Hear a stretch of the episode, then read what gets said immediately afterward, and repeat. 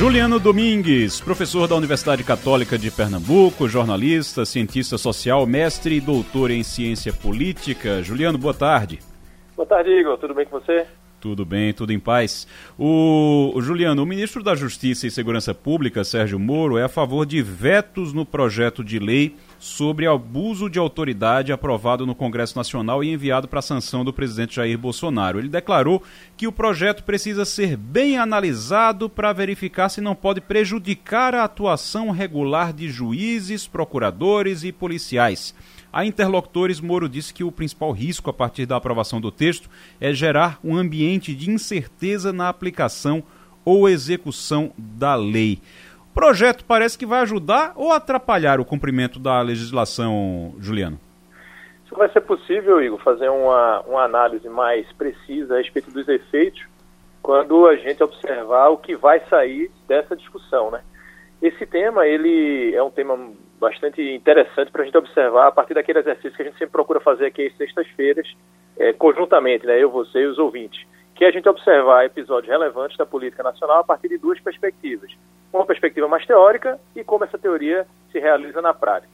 Do ponto de vista da teoria, a discussão sobre abuso de autoridade é fundamental. Né? A existência de mecanismos que evitem e punam o abuso de autoridade é algo essencial no funcionamento de qualquer democracia, porque é uma parte é, importante da garantia do chamado Estado Democrático de Direito, ou seja, o respeito ao cumprimento às regras do jogo a partir justamente do estabelecimento de é, dispositivos e ferramentas que funcionem como freios às autoridades, para que elas não cometam excessos.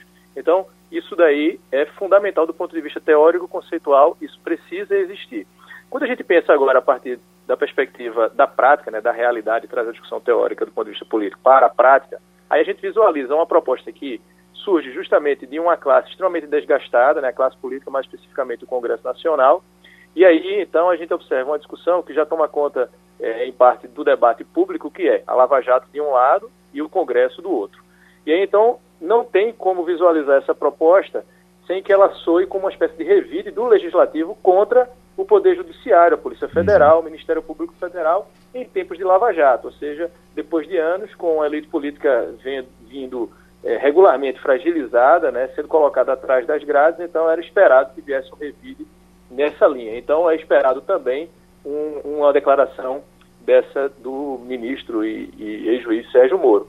E a gente visualiza também uma tentativa de equilibrar esse jogo entre os poderes, né, diante de anos de protagonismo do judiciário, então o legislativo mostra aí o seu poder no sentido de bater de frente com o judiciário e essas instituições de é, fiscalização e controle. E aí, então, é, o governo federal se vê num dilema. É importante a gente observar o que, é que vai acontecer daqui para frente e como o presidente Jair Bolsonaro deve se posicionar. Isso porque ele está numa chamada sinuca de bico.